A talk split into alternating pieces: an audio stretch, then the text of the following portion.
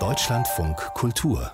Buchkritik noch keine 50 und schon sagenhaft erfolgreich. Anthony Doerr hat 2015 den Pulitzer-Preis für Belletristik bekommen. Sein Roman Alles Licht, was wir nicht sehen, stand auch auf Platz 1 der Bestsellerliste der New York Times und er ist auch nominiert gewesen für den National Book Award. Die Liste mit Preisen und Auszeichnungen des Amerikaners ließe sich noch endlos fortsetzen, gerade auch für seine Erzählungen. Aber jetzt liegt ein neuer Roman auf Deutsch vor, namens Wolkenkuckucksland. Land und Irene Binal hat ihn gelesen. Schönen guten Morgen.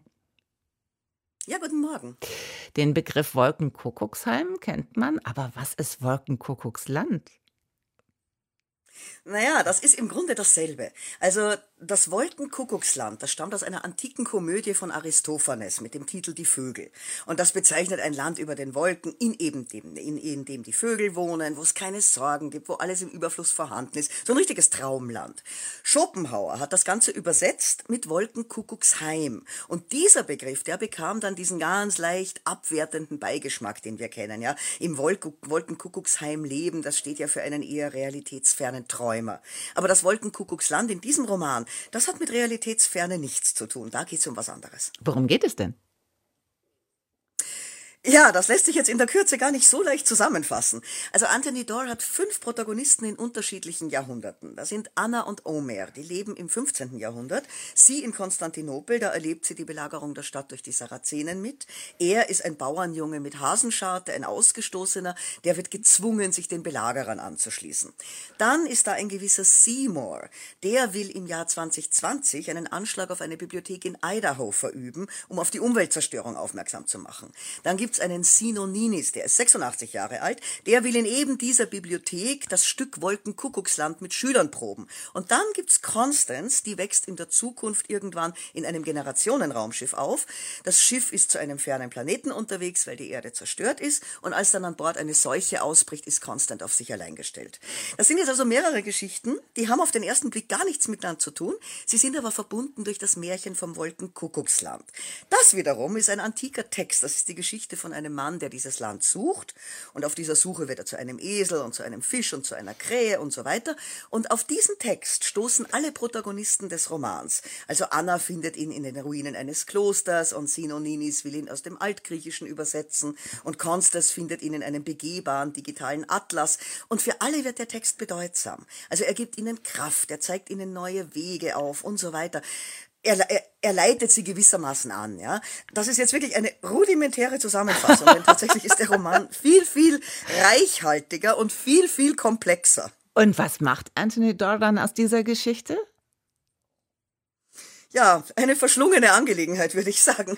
Äh, also er erzählt sehr ausführlich von allen seinen Protagonisten, von Seymours Hypersensibilität, von seiner Freundschaft mit einer Eule, deren Lebensraum für eine Siedlung zerstört werden soll, oder von Sinos Zeit im Koreakrieg, wo er in der chinesischen Gefangenschaft von einem Freund Altgriechisch lernt, oder von Annas Lernbegierde, sie lernt von einem alten Mann auch Altgriechisch, aber das hat ganz, ganz schlimme Folgen und so weiter. Dazwischen erzählt dort dann dieses Märchen vom Wolkenkuckucksland Deutschland. Und das Ganze ist wirklich extrem komplex. Das ist voller Motive, voller Anspielungen, voller Geschichten. Also da sprudelt die Erzählfreude geradezu aus Dora heraus. Und ich hatte beim Lesen manchmal das Gefühl, als würde ich so zwischen verschiedenen Filmen hin und her zappen. Man springt ins Mittelalter, man springt in die Zukunft, dann ist man in der Gegenwart, dann in den 50er Jahren.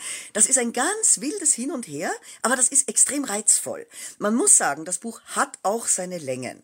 Im Mittelteil hängt's bisschen, da wird's manchmal ein bisschen träge und man muss ich ein bisschen vorankämpfen, ja. Aber insgesamt ist es schon ein ganz bemerkenswertes Buch. Reichhaltig, sehr vielfältig, mit einer sehr geschickten Dramaturgie. Anthony Doyle hat sieben Jahre dran geschrieben. Und wenn man es liest, dann versteht man auch, warum er diese Zeit gebraucht hat. Und dieses antike Märchen vom Wolkenkuckucksheim, das Sie erwähnt haben, hat Doyle das erfunden oder gibt es das wirklich? Da sprechen Sie einen ganz wichtigen Punkt an, nämlich dieses Spiel mit Realität und Fiktion. Also das Märchen, das Dor erzählt, ist fiktiv. Aber Dor hat es wiederum einer realen Figur zugeschrieben, nämlich Antonius Diogenes. Das war ein altgriechischer Romanautor, der hat aber eben dieses Märchen nicht geschrieben. Und das macht die Lektüre so reizvoll, dieses Verschwimmen von Realität und Fiktion. Da gibt's viele Bezüge auf die Antike und die Literatur der alten Griechen. Und manches ist wahr und anderes dann eben nicht. Und daran hat Anthony Dor erkennbar Spaß. Und Und das macht auch beim Lesen großen Spaß. Und was sagt dieses Buch uns heutigen oder ist es nur eine unterhaltsame Geschichte?